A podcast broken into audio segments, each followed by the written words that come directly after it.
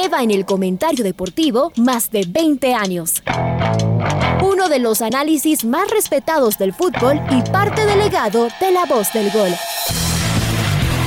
La red presenta. Garnica el que inspiró hoy a Cristian Valencia que saltó en el área chica y la empujó con la fuerza de los 45 mil tricolores. Fútbol Radio con Julio Lazo. Un espacio para analizar y discutir del fútbol que más nos gusta. Viejas recetas del fútbol para nuevas alegrías en el Atahualpa. Se saca además de encima el fantasma este celeste. Bueno, se acabó nomás del recuerdo del 2009 con el doctor Julio Lazo y los periodistas de Jornadas Deportivas, Alfonso Lazo Ayala, Patricio Javier Díaz y Luis Quirós.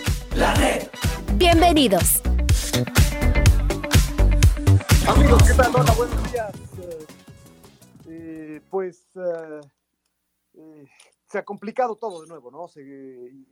ya hablamos y estamos hablando, obviamente, no nos podemos abstraer de lo que eh, de, lo que pasa y, más allá de que, de que las circunstancias eh, son distintas a otros, a otros brotes de la, eh, de la pandemia.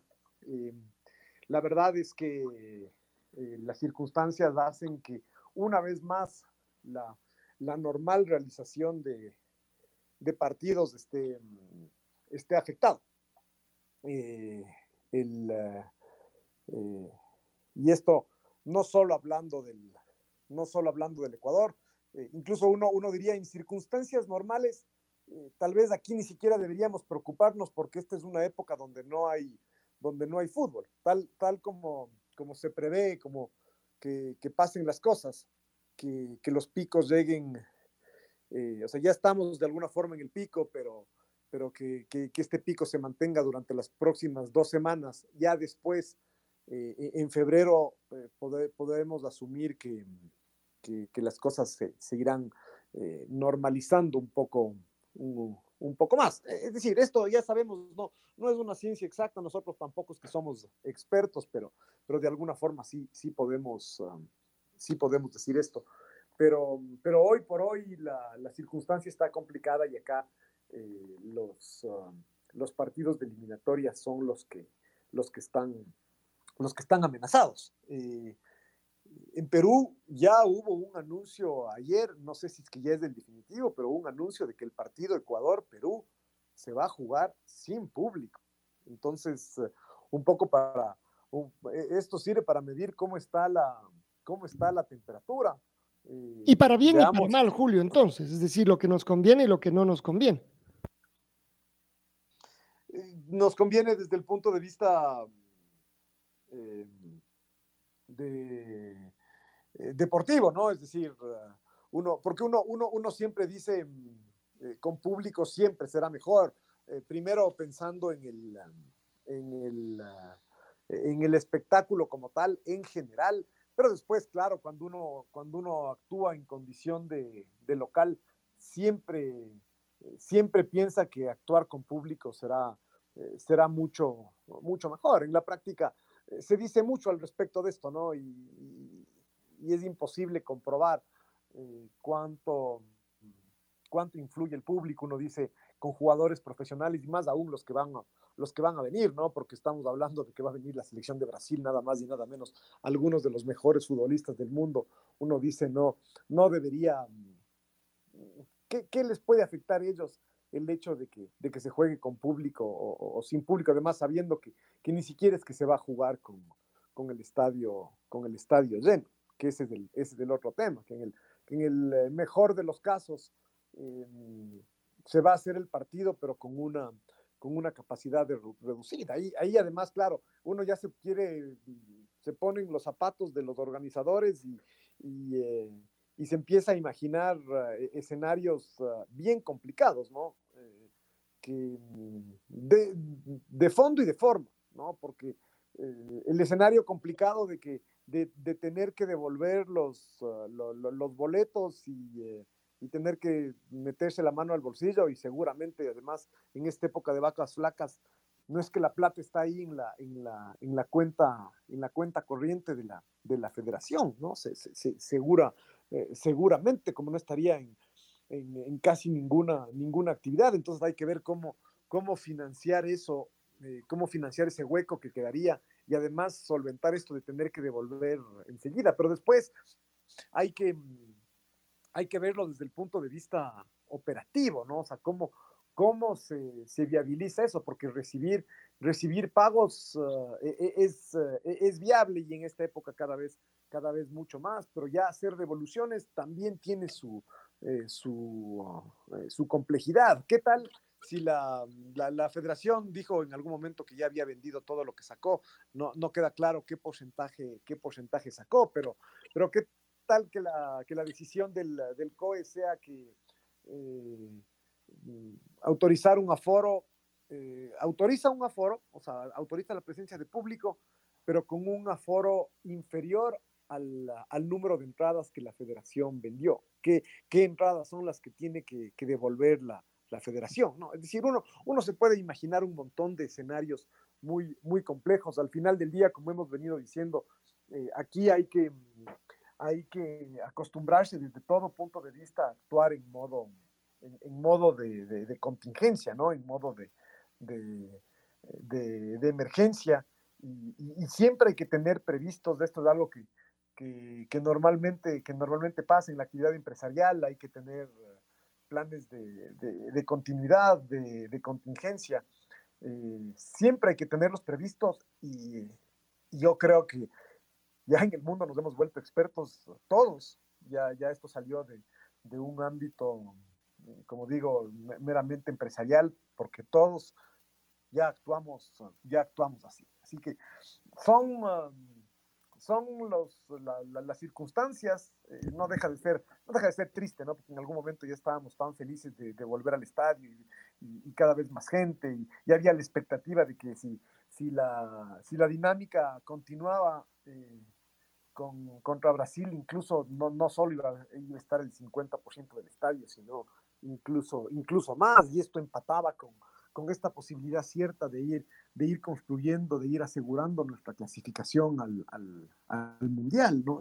porque todos estos temas también conectan en, en, este ámbito, conectan con lo, con, con, lo deportivo, por eso es que la, la discusión también es eh, esto de eh, la presencia de público, cuánto influye en, eh, en esto ¿Nos afecta o no nos afecta? Es decir, ¿le hace mal a la selección? Es decir, podríamos tener algo que, que nos llevara a un lado o a otro. Yo, creo que en este momento de la selección nos afecta, sin, sin duda alguna, que no, haya, que no haya público, porque además es un momento dulce de la, de la selección, es decir, no, no es un momento no es un momento complicado. Uno, uno, por ejemplo, en el partido contra, contra Venezuela, que, que no era el peor, que, no era el peor momento, pero tampoco era el, mejor. El equipo había perdido justamente en Venezuela, pero después se, se recuperó empatando en, en, Colombia. Y si bien fue un partido complicado y la selección no jugó bien y ganó 1 a 0 y en el segundo tiempo los venezolanos son los que, los que atacaban, me parece que, que el público ahí estuvo, no sé si para sostener, pero al menos no para jugarle en contra a la selección. Que, sería el peor escenario. Y, yo creo que este es un muy buen momento eh, y, el rival es Brasil. Entonces, así, así, venga, así venga Brasil y, eh, y nos gane. Yo, yo no veo un, uh, un, escenario, un escenario negativo con el, del público con la, uh, con, con, la selección, ¿no? ni, mucho, eh, ni, mucho menos. Así que jugar sin público para mí es negativo desde, desde todo punto de vista, empezando por lo, por lo económico, por, lo por, por, el tema del espectáculo, pero obviamente también por, por lo deportivo eh, sobre todo. Em, yo me quedo de todas maneras con un antecedente que puede ser absolutamente diferente, pero que podría servir. Lo que ocurrió al comenzar esta eliminatoria, con eh, juegos sin público y una selección ecuatoriana, es cierto, sus rivales acá mm, me dio la sensación de que vinieron muy a cara descubierta le veían por sobre el hombro a una selección que parecía estar golpeada con un técnico que recién había llegado. Y sin embargo, sin gente en la, en la grada, la selección se paseó con Uruguay y sobre todo se paseó con Colombia. Digo, es solo un antecedente, nada tiene que ver desde el punto de vista eh, como el momento futbolístico. Eh, ¿Cuándo y dónde juegan mejor los, eh, los brasileños? Los brasileños. Más bien aquí la pregunta. ¿Los brasileños se intimidan con los locales o nosotros nos agrandamos con, con los locales? Los brasileños se intimidan con los visitantes, era la, la pregunta. Y a nosotros también nos, nos suele ocurrir. Nos pasó en los partidos que nos llevó a la, a la clasificación, esos que jugamos con los uruguayos que nos impacientamos mucho ¿no? en la grada. Y de la euforia inicial uh, pasamos por el nerviosismo y después empezamos a meternos eh, hasta en la agresividad con nuestros propios jugadores que están tan, tan cerca. Por eso digo que yo estoy de acuerdo con que en principio es siempre mejor tener eh, a la hinchada y que esté disfrutando si es que las cosas vienen bien, pero esa hinchada a veces también puede ponerse complicado. No, no, seguro, seguro. Y, y, llegado, o sea, y una vez, si, si, es que se decide jugar sin público, si finalmente esa es la decisión, habrá que ver el vaso medio, medio lleno y, y tratar de sacar ventaja de, de, de, eso y que los jugadores se mentalicen de que podrán jugar de que podrán jugar tranquilamente más bien que, y, enfocarse en el, en en el, en el partido. Ahí, ahí e, e, es cierto lo que, lo que dices, ¿no? Es decir, mm, sí, sí podrá servir de, o, sí podrá ser sujeto de análisis eh, lo que pasó en esos dos partidos, porque además el, creo que el proceso entero se, se ha construido sobre, sobre las bases que sentaron esos dos uh, partidos. Eh, primero, como, por los puntos que se consiguieron, es decir, como victorias, pero después por, lo, por, las, dos, um, por las dos goleadas, por los 10 goles que, que Ecuador, uh, que Ecuador hizo. Es decir, eh, nunca, nunca más pudo repetir tampoco actuaciones, actuaciones así y para eso hay, hay, muchas, uh, hay muchas explicaciones, ¿no? tanto, tanto del lado nuestro como del lado de los, de los, de los rivales también, que la selección ya se dio a eh, ya se dio a conocer. Eh, pero, pero no deja de ser, eh, no, no, dejará de ser una materia de análisis. Cómo Ecuador ha construido este, este proceso de Gustavo Alfaro y, y donde las, los cimientos de este proceso están en esos dos, en esos dos partidos, sin duda sin duda alguna, y, repito, desde el punto de vista de la tabla de posiciones, pero después desde el punto de vista de la, de la credibilidad que fue construyendo esta selección, que después, mm, que, le generó en un, en un, momento grandes ahorros y que, y, que a mitad del año pasado, entre, la, entre la, las fechas de eliminatorias frente a Perú y Brasil y, eh, y la Copa América, de alguna forma se, se gastó ese ese capital que la, que la selección había, había sumado. Así que eh, es, eh, e, e, es, muy, es muy interesante ¿no? hablar, hablar al respecto de, estos partidos uh, que, sabemos que no, no, no, se van a repetir fácilmente, eso de, de golearle a, Uruguay y, de la forma en que goleamos a, a Colombia, a Colombia sobre todo. Y y claro, los brasileños son harina de otro, de otro costal. Pero yo vuelvo a contar lo que decíamos hace un rato. Digamos que no tuviéramos público, entiendo que la federación vendió el 50% del, del aforo, así que tampoco se, fue, eh, se fue más allá. Habría que esperar después, si es como dice Julio, a lo mejor le dicen, bueno, ya el 30% y van a esperar hasta la próxima semana. Pero después nos vamos a Lima. Y, y a mí me da la sensación de que a los peruanos sí que les puede afectar y en serio el jugar sin público. Me parece que esta selección demostró que puede jugar mano a mano en las diferentes canchas y que lo del público le es igual o no. Claro que muchos de esos partidos, como les pasó a todas las selecciones, fueron o sin público o con poco público. Pero nos imaginamos una selección ecuatoriana, de todas maneras tranquila, cercana a la clasificación, frente a una urgida selección peruana que no tendrá quien le esté empujando, ni mucho menos en su... Y, aquí, es, aquí es curioso porque eh, Ecuador, sus últimos dos partidos, ¿no? y, esto, y esto un poco como para ir poniendo antecedentes también en la, encima de la mesa. Los últimos dos partidos de Ecuador eh, en calidad de visitante, además exitosos de ellos, eh, se jugaron en climas de fútbol 100% normales. Es decir, eh, uno veía el estadio de, de, Santiago de Chile, el estadio de la Universidad Católica y el estadio de Barranquilla, y en esas mismas circunstancias se hubiera jugado sin pandemia. Entonces, eh, ahí hay un mérito de la, de la selección que, que, en, eh, en, estadios muy calientes, como digo, normales, a mi, a mi gusto, al 100%, eh, ya, ya, consiguió, ya consiguió resultados. ¿no? Más bien en, con estadios vacíos fue donde, donde en la Argentina, en Brasil, no le fue bien. Después en, en, en Uruguay, ahí, ahí, había un estadio, digamos, eh, con un mitad de, de, de, su aforo, pero, pero en, eh, sobre todo en Colombia y en Chile, estadios eh, donde eh, había un ambiente de eliminatoria 100%, que de alguna forma... Fue la en Barranquilla era lleno total, Julio, contra claro. nosotros, llenito. Y, y, y, esa fue una de las razones por las que Chile empezó a jugar en este estadio, eh, porque era un estadio un poco más chiquito, pero donde eh, efectivamente como había un, un, porcentaje que no se podía usar, de alguna forma pasaba más, más desapercibido porque la presión se sentía. Uno, uno ve las, las imágenes de ese partido o repeticiones de, la, de resúmenes de ese partido y ve, eh, y ve el campo completamente lleno de, de, hinchas, de hinchas chilenos.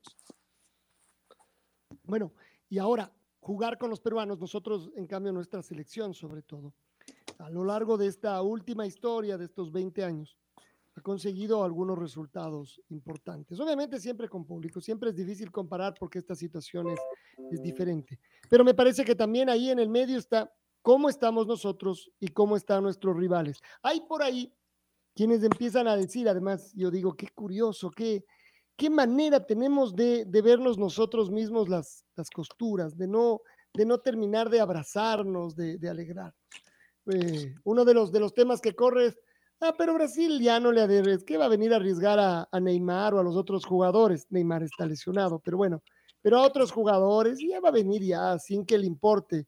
Eh, y uno dice, primero, dándonos casi como la ventaja, pero después, incluso uno en esas palabras empieza a intuir que es como que se va a minimizar si es que la selección les llega a ganar a Brasil. Claro, los brasileños ya no les, ya no les eh, interesaba. Eh, y creo que ese es el otro tema de discusión. Brasil, que viene clasificado, que viene casi ganando ya la, la, ronda eliminatoria. Eh, viene relajado, viene tranquilo, eso juega a favor o en contra, no le interesa, le da lo mismo cómo termine el, el partido. Es decir, eso puede caber en el, en el mundo del, del Brasil futbolero de su selección. La red, atrapados por el fútbol, 102.1. Bueno, a la, a la, pregunta es cómo, cómo vendrá eh, cómo vendrá Brasil. Eh, a ver, la principal novedad que, Brasil tiene es que Neymar está eh, Neymar está lesionado. Eh, veamos si es que eh, si es que podría recuperarse, pero pero la verdad es que es que no, no ha jugado desde finales de, de noviembre y se y, y se preveía una, una para de, un par de meses, entonces difícil que llegue a un, a un partido que se juega eh, a, finales de, a finales de, eh, de, enero. Entonces ese, ese, ese punto creo que es, uh, creo que es relevante. Después, ya sabemos que con Brasil, eh, con, con, la cantidad de recambio que tiene y cantidad de jugadores, de jugadores disponibles que, que que Brasil tiene, mm, que le falte, por más que sea uno de los mejores jugadores del mundo, por más que, se, que le falte mm, eh, eh, Neymar, no es que es una, una, gran, una gran ausencia. A ver, eh, después, Brasil mm, ya se clasificó hacia, hacia algunas fechas, ha hecho una, ha hecho una campaña impecable, recién recién sumó eh, algunos, uh, algunos empates eh, a finales del 2021, pero, pero los dos además fueron sus dos primeros, los, dos primeros empates, es decir, los dos primeros partidos que, que no ganó. y, además en calidad de, visitante ante Argentina y ante, y ante Colombia. Uno, uno de los temas eh, más difíciles con Brasil es eh, su, superar su solvencia, su solvencia defensiva. Uno, uno siempre tiene miedo a Brasil del daño que Brasil le pueda, le pueda hacer a uno, pero, pero sobre todo lo que hay que tener miedo de una selección como esta es lo difícil que es vulnerar a, a la selección de, eh, a la selección de Brasil, lo difícil que es hacerle un, que es hacerle un gol, ¿no? Aquí eh, eh, los, los únicos que han podido hacerle, hacerle goles, hacerle dos goles en la, en la, en la eliminatoria son los peruanos, ¿no? Los peruanos le hicieron dos goles, pero Brasil les hizo, les hizo cuatro. Eso fue en el, en el comienzo de la eliminatoria en, en, octubre del, 2000, del 2020.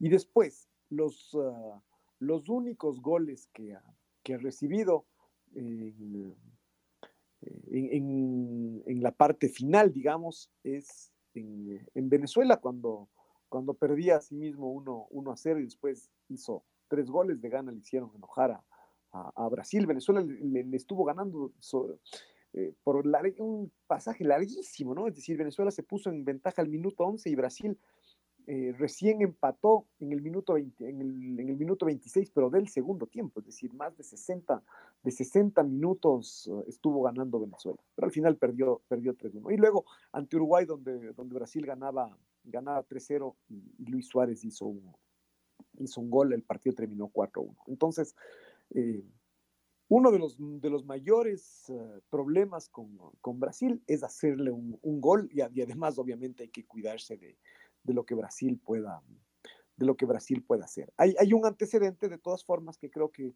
vale la pena mencionar y es que Brasil no, no, ha jugado en la altura en esta, en esta eliminatoria porque el, el, viaje a, el viaje a La Paz será en la última, en la última fecha de la, de la eliminatoria en marzo, ¿no? Entonces veamos si es que Brasil hace un plan distinto por el hecho de jugar, de jugar en eliminatorias. Aquí, aquí hay un antecedente que no necesariamente es, es un buen antecedente para, para nosotros, y es el hecho de que eh, esta era Tite, que ha sido tan, tan exitosa, eh, si no recuerdo mal, empezó justamente acá en, acá en Quito. Eh, donde Brasil vino y se, y, se paseó y nos goleó, y nos goleó 3, 3 a 0. Eh, ya en, un momento donde la, donde la selección se empezó a eh, se empezó a hundir en la época de en la época de Gustavo de Gustavo Quinteros. Entonces em, ahí hay, una, hay un antecedente negativo. Brasil, recordemos, además vino con, de la mano de, de la mano de Tite eh, para de alguna forma enderezar el rumbo eh, eh, y, a diferencia de otros equipos, no es que no es que hizo mucho show con lo de la altura y venía de último momento, vino, estuvo un par de días aquí y le ganó 3-0 a la selección en esa época de, de Gustavo, de Gustavo Quinteros. así que yo, yo la verdad no, no veo que Brasil vaya a cambiar mucho, no veo que Brasil se vaya a, eh, se vaya a relajar. Eh, Brasil va a usar estos, estos partidos mm, como, además, como una, como una prueba para, para el Mundial. Ya estamos en la, en la, parte, en la parte final. El Mundial es este mismo, eh, este mismo año. Entonces, yo, yo, yo no veo a Brasil bajando bajando la guardia bajo, bajo ningún punto de vista, ni por el hecho de estar clasificado, ni por el hecho de, jugar en la altura. Y solo para, para, graficar un poco más lo que dice Julio, no ha perdido obviamente Brasil en la eliminatoria, apenas dos empates en Colombia, eh, pero además en ese partido, cuando uno miraba después otra vez del resumen, la verdad es que los colombianos tuvieron a su arquero en figura, entonces Brasil no es que ahí aguantó bien y sacó el empate. Y el otro, con los argentinos.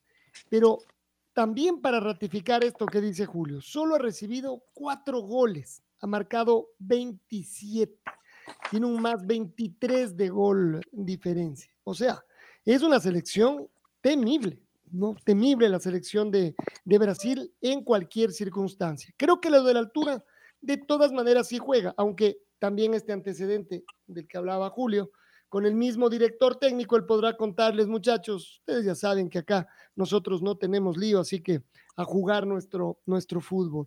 ¿Cómo ha sido nuestra historia con, eh, con Brasil en eliminatorias? Desde aquel empate en, eh, el Estadio Banco Pichincha en, eh, Guayaquil, ¿no?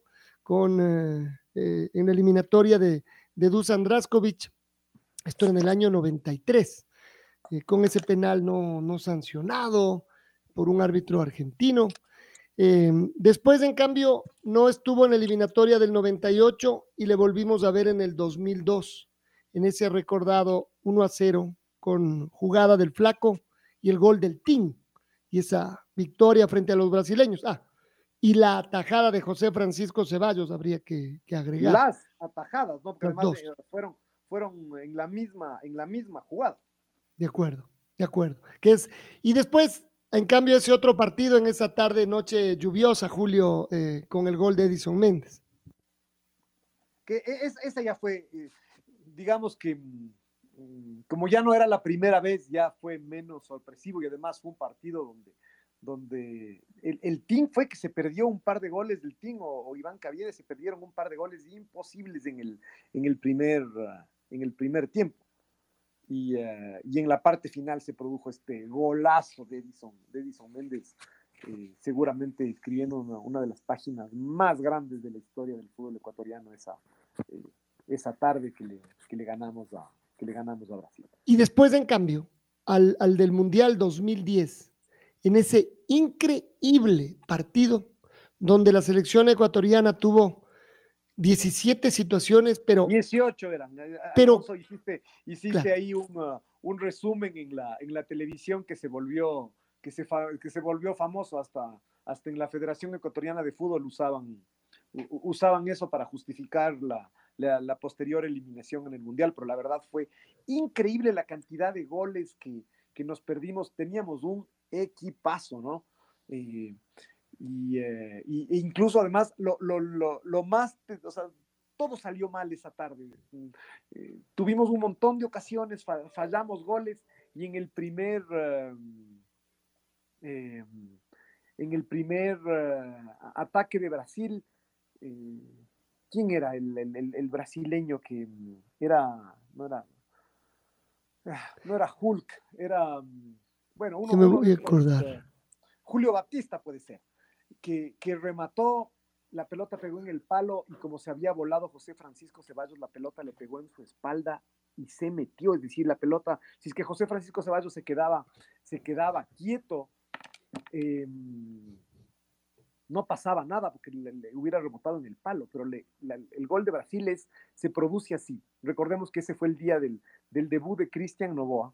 Y, eh, y Cristian Novoa hace el gol del empate, pero además en una jugada, eh, eso, a tono con el partido, donde el arquero de Brasil, que era Julio César, que, que tuvo una actuación, pero eh, increíble.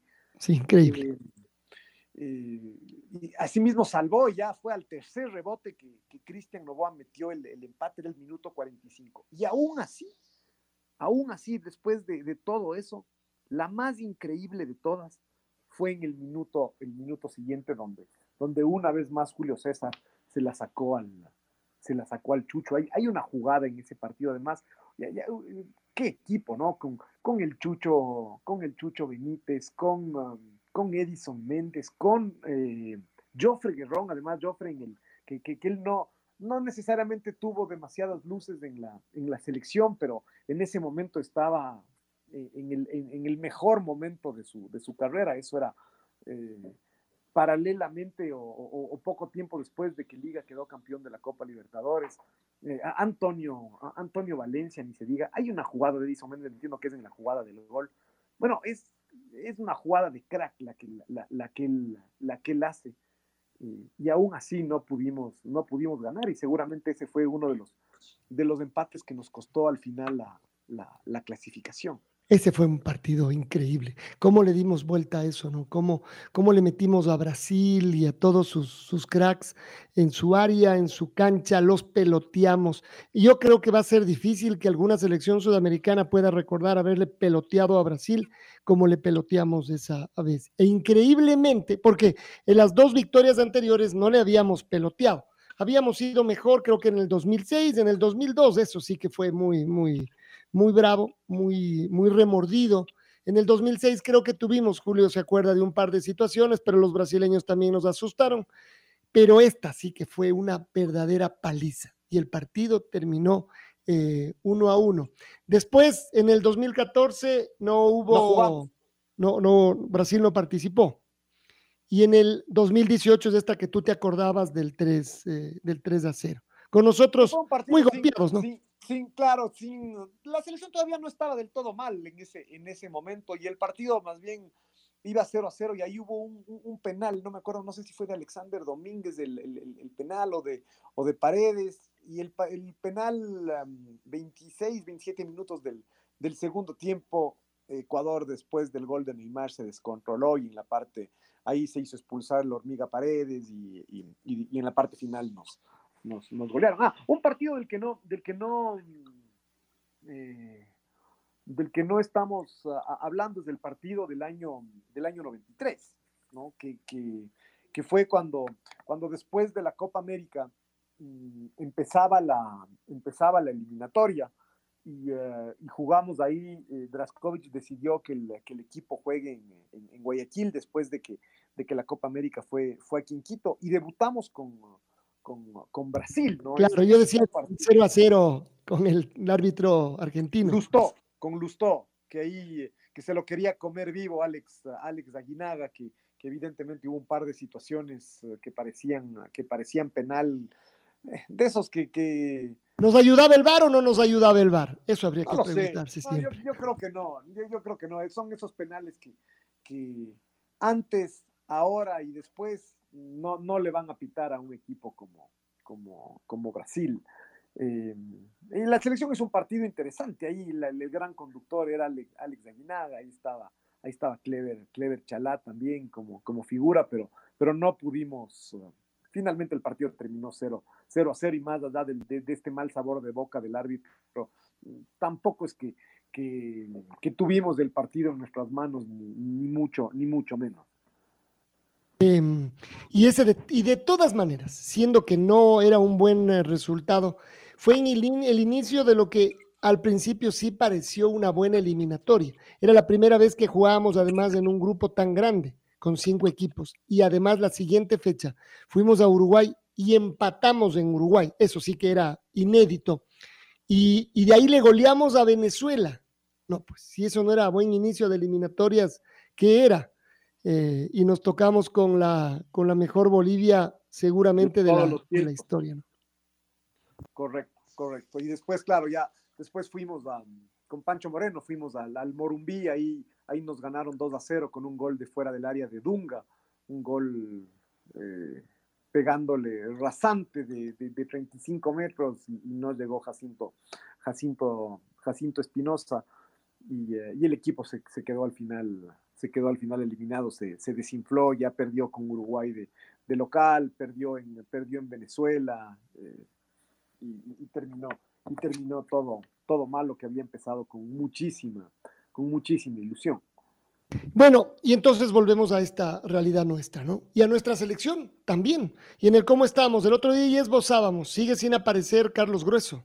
¿Será que hay que ya descartarlo directamente? ¿Ese yo, será yo puesto para está, Sebastián Méndez? Está, sí, Carlos Grueso está lesionado, ¿no? Es decir, esa, esa es, ese es el tema, el tema con, el tema con él. Yo, yo, ayer, ayer se vio mm, con, con relación a, a, a, los chicos que juegan en Europa, ¿no? Porque en, en, en Europa juegan eh, de, los, de los titulares, juega Piero, eh, Piero Incapié, Pervis eh Estupiñán, eh, juega Ángelo, ah, Ángelo Preciado, que, que, además uno asume que debería ser el titular por, por la suspensión de, de, de Castillo, juega Carlos, uh, Carlos Grueso, juega Moisés, Moisés Caicedo, juega Gonzalo, Gonzalo Plata y juega Ener, Ener Valencia, ¿no? Además, no, no necesariamente todos estos van a ser titulares.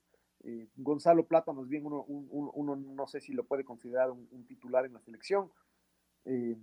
Ener, creo que lo, mejor de esto es la continuidad de Pervis de Estupiñán y de Piero Incapié, ellos además jugando en, equipos de, alto nivel, en ligas de, alto nivel y siendo, siendo titulares. Esa es sin duda la, la, mejor, la, mejor noticia, la consolidación de estos dos, de estos dos uh, jugadores.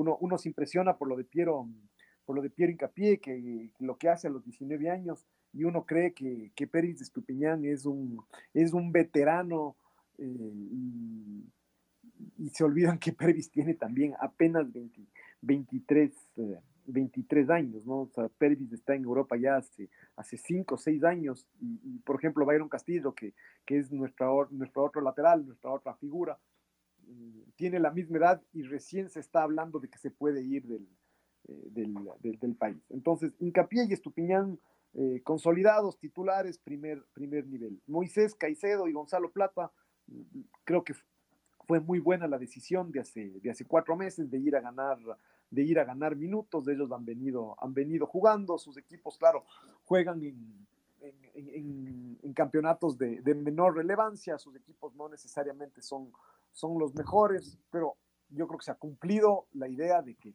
de que tengan los dos Uh, continuidad. Ahorita Moisés uh, ayer se anunció que regresa al, Brighton. Eh, veamos que tenga chance de, que ahora sí tenga chance de, jugar. Se habla de, que hay un jugador lesionado y otro jugador que está en la, eh, en la Copa de África y que, por lo tanto lo necesitan eh, de urgencia. Ojalá sea Ojalá sea tan, tan así y que no, no sea solamente para ser una alternativa y quedarse en el, en el, banco, de, en el banco de suplentes. Lo, de Ener Valencia ha sido, eh, ha sido muy bueno porque si bien él estuvo, acordémonos que él, estuvo, eh, él estuvo lesionado en eh, Ener Valencia, ¿no? Y, y, complicado en estas últimas, ah, en estas últimas semanas. Tanto es así que él, él ni siquiera estuvo en el partido ni frente a Venezuela, ni frente a, ni frente a Chile, porque estaba, porque estaba lesionado. Pero, pero Ener Valencia eh, regresó a, jugar a finales, de, a finales de diciembre y ha, y ha convertido en los últimos dos partidos en los que, en los que actuó. Convirtió el, eh, la última semana de diciembre en un partido de la Copa y el, y el otro día si bien su equipo perdió, él, él anotó el penal con el que, con el, que el base eh, eh, se había puesto en, ventaja. Entonces, el penal que le hicieron al mismo, además, ¿no? Correcto. Y entonces, aquí la, de, estos nombres de, Europa, que además en este momento son particularmente importantes porque son los que deberían tener continuidad, como, como decíamos del otro día, la preocupación cae en lo de Ángelo Preciado y en lo de Carlos Grueso, que no vienen, que no vienen jugando, eh, donde eh, en lo de Carlos Grueso hay una, hay una lesión desde principios de diciembre que él, que él no juega. En lo de Ángelo Preciado, aparentemente algo, algo, algo así también hay, pero también hay un cambio de, entrenador y, y, ojalá que no sea que simplemente perdió, perdió, su, perdió su espacio. Em, a ver, Preciado sería en principio o debería ser el... El, el, reemplazante de Byron. Claro, pero, pero después, si no, ¿quién? Eh, eh, José Andrés Hurtado pasaría a ser la primera opción. Después está Félix Torres, que es del otro central. Domínguez tampoco empieza a jugar, bueno, pero eso es igual que nosotros. Eh, el, arquero, eso nos va a pasar con cualquiera de los, de los arqueros. ¿Quién más? Los que sí están jugando, Ángel Mena también. Los eh, mexicanos. ayer, ayer, debutaron uh, eh, Félix Torres y Ayrton Preciado. Creo que eso fue, que eso es uh, una gran, uh, eh, una gran noticia. Que, ellos ya empiecen a, jugar y que lleguen al menos con dos o tres, dos o tres partidos. Alexander Domínguez llegará habiendo debutado es decir, el campeonato colombiano empieza el 23 de enero. Entonces, eh, Alexander Domínguez eh, ya, ya al menos estará listo para jugar, que, esa es la gran diferencia con los jugadores ecuatorianos o con, o con quienes juegan en Estados Unidos, que, que, recién estarán listos para jugar a finales de, a finales de febrero. Yo, yo por, por, eso mm, es, es relevante eh, la convocatoria que hará el, el, el, técnico, eh, y, o más bien dicho, el cuerpo técnico para trabajar durante varios días con los jugadores. Ya desde hace varios días se, se, se, dijo que los jugadores de Barcelona que con, convocados serían Byron Castillo y, y, eh, el chico Michael Carcelén y que ellos no estarían en la noche amarilla porque la selección va a tener un trabajo relativamente largo de, de, preparación. Y es que justamente una cosa es el trabajo de pretemporada y otra cosa es el trabajo para, para jugar. Y entonces de ahí tiene que coordinarse, coordinarse bien este, eh, este tema. Eh, y otra vez, eh, decíamos Ayrton Preciado, Ángel Mena, ah, Michael Estrada, ¿no? Ese es el, el otro, el otro delantero. Ah, el centro delantero, porque hablamos ya de Ener. Digamos que Michael es el otro que no encuentra puesto. Y si no, volvemos a. Al, no está jugando al, Michael, ¿no? No, no está jugando. Al jugador que está en Bulgaria. Ah, claro. Jordi, el problema con Jordi es que él el torneo búlgaro tampoco se reanudará hasta, hasta febrero. Entonces él tampoco, o sea, en principio, él, él, venía jugando mucho y anotando muchos goles, pero resulta que, que, que, que no, que no, que, que, no ha jugado y que no va a jugar hasta febrero porque no se reanuda el torneo, el torneo eh, búlgaro. Hubo, hubo algo, eh, algo positivo, no sé si, si, positivo, pero Michael Estrada estuvo en, eh, esta semana en, en, en, la banca, él se quedó en la banca y su equipo fue vapuleado por, uh, por las Pumas, por los Pumas de la, de la UNAM por, uh, por 5 a 0, el equipo donde juega eh, otro ecuatoriano que, que, que, está un poco más lejos de la selección, pero, pero que está ahí, que es Washington, Washington Coros. Entonces, Michael Estrada ni siquiera, ni siquiera jugó contra. ¿Ese chico Corozo será él, entonces, el que tenga algún chance? En manchas. Yo, es que él no es centro delantero, es decir, él, siempre será una opción interesante. Yo creo que está la, posibilidad de Brian Angulo, él, él, sí jugó el otro día también con, Cruz, uh, con Cruz Azul. Eh, o, simplemente él. Ve, ve, veamos qué, decide hacer el técnico. Yo, dudo que jugando contra Brasil el técnico ponga a Ener y a Michael Estrada como ha hecho en, algunos partidos. Creo que, es un error porque le ha ido mejor jugando, jugando así que acordemos contra, contra Chile y Paraguay tuvo muchos problemas la selección para, para generarle juego a, a, Ener, a Ener Valencia que, que, queda muy, muy solito cuando no juega con, con Michael Estrada con Michael Estrada al lado. En cambio, cuando, cuando juega Michael Estrada, eh, se lo ve mucho mejor a, mucho mejor a, a, Ener, a Ener Valencia. Hmm. Uh, sí, y después, claro, lo de, lo de Michael, que en la selección ha ido decayendo lo suyo, en Chile no le fue bien decididamente. Ah, el Cuco Angulo hizo un gol a, él, otro. A, a, él me refería, a, él, sí, a Brian sí. Angulo. Sí. Ya, entonces sí, claro. Él, en cambio, él podría ser como la, la, opción. Pero que Ener esté jugando, me parece que también es una muy buena, una muy buena noticia. No sé, o sea, finalmente, tal vez después de ver este recorrido que hacemos, eh, nos viene bien la fecha. La gran mayoría ya van a estar eh, jugando. Como siempre ocurre, hay uno o dos jugadores que hay que reemplazar, pero siempre será así. A los brasileños les pasará y, y, a los otros también. Y aunque uno dice, ah, pero Brasil tiene un montón de buenos jugadores, bueno, pero los que están ahí en segunda fila nuestra, seguramente que tampoco desentonan demasiado y podrán estar, y podrán estar bien. Ah, hay que pensar de todas maneras que es fecha doble, ¿no? Entonces, así como pensamos en Brasil, enseguida debemos pensar en, eh, en, en Perú. Perú ¿no? ¿Podemos terminar ya clasificados esta fecha? Con, yo creo que, a ver, con 26 nos alcanza. Julio, creo que estamos con 26. ¿no? O sea, yo creo que con 26 eh, nos clasificamos, pero no matemáticamente. Es decir, lo, lo que quiero decir es, eh, en circunstancias absolutamente normales, ganándole a, a Brasil estaremos en el Mundial, pero no sé si ese día ya podemos uh, festejar mm, por las matemáticas. Ese, ese, es, el, ese es el tema. Mm. O sea, en el ah, partido sí, sí, contra sí, Perú claro. podríamos festejar, tal vez, sí serán las cosas. Correcto. correcto. O sea, habría que ver qué pasa con los otros partidos de la fecha que nosotros juguemos con, con Brasil y después la siguiente. No, sí, está claro, pero me da la sensación de por cómo viene todo esto, con 26 puntos debería No, uno, alcanzarnos uno para el dice objetivamente, incluso con 25 debería, debería alcanzarnos para clasificar. Y 24 para el repechaje. Sí, es decir, que nos está faltando por ahí un, un puntito, e incluso es posible que, que, ya con lo que tenemos ahora nos alcance para, para el repechaje. Pero, pero claro, como, como faltan tantas, tantas fechas, tantas y al mismo tiempo no tantas, ¿no? Quedan, quedan cuatro, eh, quedan cuatro fechas, eh, entonces hay que, hay que todavía esperar, esperar un poquito.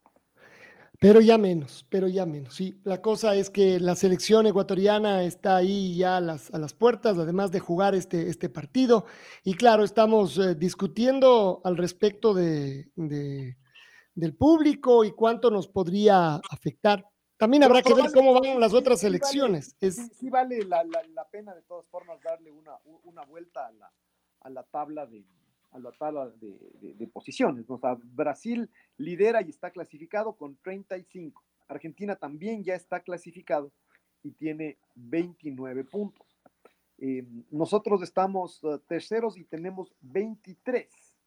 Eh, y, y, una de nuestras, uh, de nuestras fortalezas es que para quedarnos fuera del, del repechaje nos tendrían que superar tres equipos, ¿no? Y entonces, eh, quienes nos siguen están a, seis puntos. Eh, a estas alturas, claro, uno dice, ya, ya es muy difícil que lleguemos a perder el tercer, el tercer lugar. O sea, quedan, quedan seis puntos que son más o menos, es, es eh, la mitad de los puntos en, en, en, disputa. Pero, pero los equipos no ganan, mm, a duras penas vienen ganando eso, la mitad de los puntos que, que, que disputan. Entonces, y además juegan entre ellos, Julio, sobre todo. Correcto. O sea, se reparten correcto. los puntos. Entonces, eh, Colombia, Colombia y Perú tienen, tienen 17, 17 puntos. Y juegan entre ellos de entrada. Además, juegan entre ellos de entrada. Chile tiene eh, 16, Uruguay tiene 16. Acá, lo, lo interesante además es que eh, Uruguay, que está séptimo, Bolivia, que está octavo, y Paraguay, que está noveno, en cambio siguen teniendo chances, uh, chances reales y eso hace que la probabilidad de que se sigan quitando puntos es, es más alta. Es decir, acá solo hay un equipo eliminado que es, que es eh, eh, Venezuela. Entonces, eh, eso, eso aumenta esta posibilidad de que se sigan quitando, quitando puntos entre, entre sí. Nosotros sabemos la, la dificultad del, del calendario en el sentido de que jugamos de local ante los más poderosos y jugamos de visitante ante dos equipos que, que, siguen peleando, que en realidad son, son rivales, son rivales directos eh, mientras tanto. Es decir, Perú sigue siendo. Habrá que ver cuando nos toque enfrentar a Paraguay si Paraguay todavía sigue en carrera. Si Paraguay todavía sigue en carrera, quiere decir que le fue bien al equipo paraguayo con Brasil que le fue bien. Eh, eh, ah, no, no, a ver. No, primero. Perú, sí, ¿dónde está Paraguay? Claro, y que le fue bien después a los paraguayos con eh, Uruguay. antes. Pa Paraguay juega primero con Uruguay. Con Uruguay, perdón. Y Pero que le fue bien con Uruguay. Uruguay. Que Uruguay se quedó, sí, correcto. Claro, con, con Uruguay y con Brasil. O sea, además, así como decimos que para nosotros es bravo ganarle a los brasileños, para los paraguayos seguramente va a ser exactamente igual de bravo. Y Chile, de ahí... Chile, nos... por ejemplo, que, que, que, es otro de los que está ahí, Chile recibe a, a Argentina en, en esta, eh, ya, ya hay, hay, esta decisión casi desesperada de que los chilenos juegan eh, ante Argentina el primer partido y en Bolivia el segundo. Entonces, con la excusa de, de supuestamente preparar eh, la visita a, a, La Paz, el partido con Argentina será en, en Calama, ¿no? Es decir, ya eh, todas las armas pues Ya es extremo, pero. encima, y claro, y los argentinos seguramente ya no se hacen lío porque ya están clasificados justamente. En otras, eh, en, en otro momento de la eliminatoria esta decisión hubiese sido, pero eh, los argentinos hubieran hasta acá hubieran llegado las lágrimas, ¿no? Claro, y, y hay que pensar que por otro lado, Bolivia, el rival de Chile en la siguiente fecha, visita a Venezuela.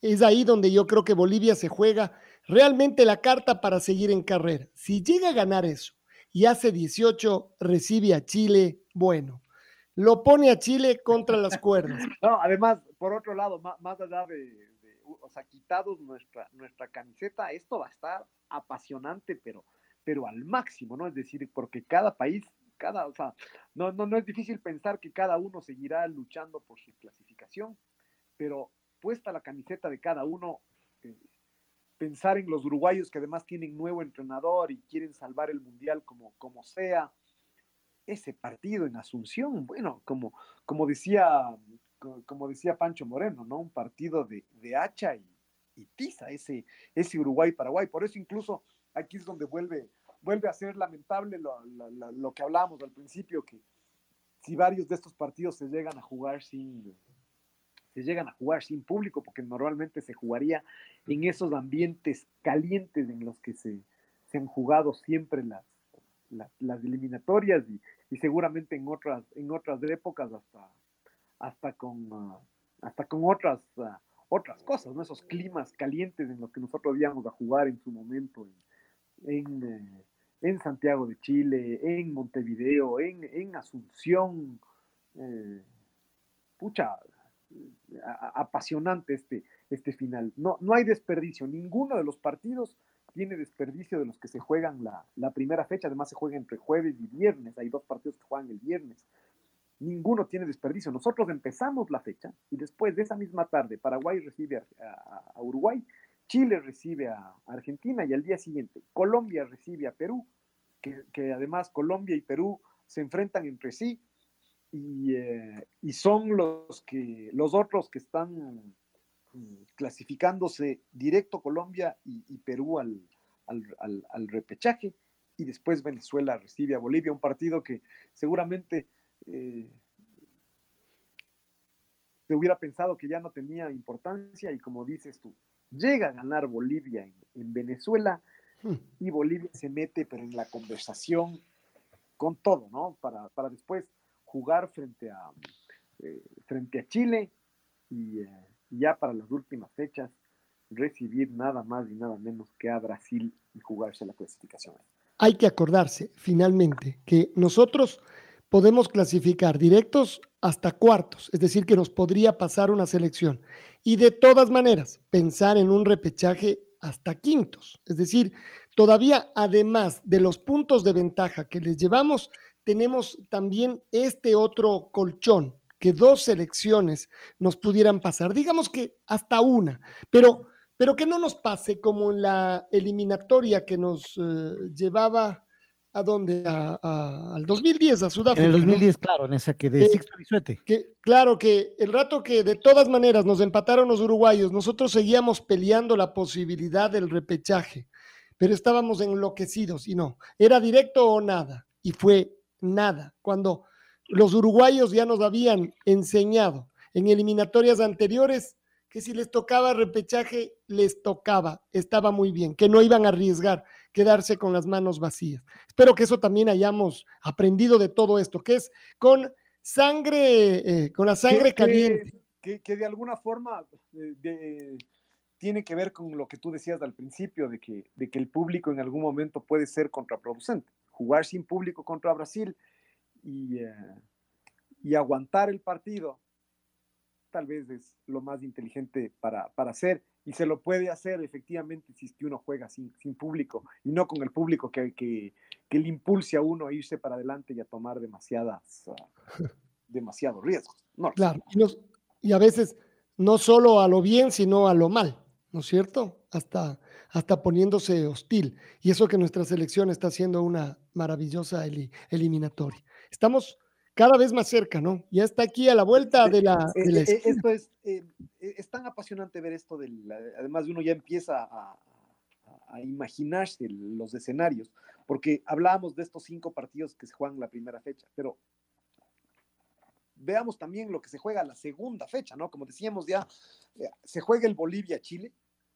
y después Uruguay juega ante Venezuela y uno dice, seguramente de todos los partidos que hemos visto, tal vez desde el que, eh, eh, el que uno de estos equipos tendrá la posibilidad de, asegurar tres puntos. Pero después, Colombia tiene que ir a Argentina y Paraguay tiene que ir a Brasil a jugarse seguramente el todo, el todo por el todo en, eh, estadios donde ni los argentinos ni los brasileños van a regalar nada, seguro, seguramente. Una última, em, Reinaldo ya nos, nos pasaba. La convocatoria de la selección brasileña ya está hecha, solo para saber si se ha guardado algo. Los arqueros, Alison Ederson y Weberton. Los laterales, Emerson, Dani Alves, Alexandro, ojalá que Alexandro sea titular después de lo de ayer, y Alex Telles. Los zagueros, Tiago Silva, Eder Militao, Marquinhos, Gabriel Magaláes. Los volantes, Bruno Guimaraes, Casemiro, Fabiño, Fred, Everton Ribeiro, Lucas Paquetá, Gerson y Filipe Coutinho. Y los atacantes, Gabigol, Anthony, Gabriel Jesús, Mateus Cuña, Rafiña, Vini Junior, Rodrigo. ¿Se guardaron algo? Es decir, como, como dijimos, la única ausencia... No se guardaron nada. Claro, la, la única ausencia es del lesionado Neymar y entonces, claro, como no va a estar eh, Neymar, eh, lastimosamente puede tener un gran chance eh, de jugar la figura del Real Madrid de este rato. Dani Alves, Dani Alves regresa a la selección, no estaba, ¿no es cierto? Fue al Barcelona y regresa Dani Alves. Porque está convocado Dani Alves. No recuerdo. Vini Junior, que sea compañero de Gaby Gol. Bueno, así como cuando vino Ronaldinho, cuando vinieron eh, antes de eso los Romarios eh, y afines. Bueno, veremos ahora. acordémonos, de, acordémonos que Dani Alves em, jugó a mitad de año la Olimpiada. Em, ah, claro, no estuvo ahí, sí, sí. Pero, pero no, él, no estaba jugando la, eh, al menos en los últimos partidos no, no, no estuvo. Así que sí, sí es una, sí es una vuelta. La red presentó Full Radio. Un momento donde el análisis deportivo es protagonista junto a Julio Lazo y los periodistas de la red. Quédate conectado con nosotros en las redes de la red. Síguenos como arroba la red Ecuador y no te pierdas los detalles del deporte minuto a minuto. Escúchanos en vivo en TuneIn y en los 102.1 FM en Quito. ¡Te esperamos!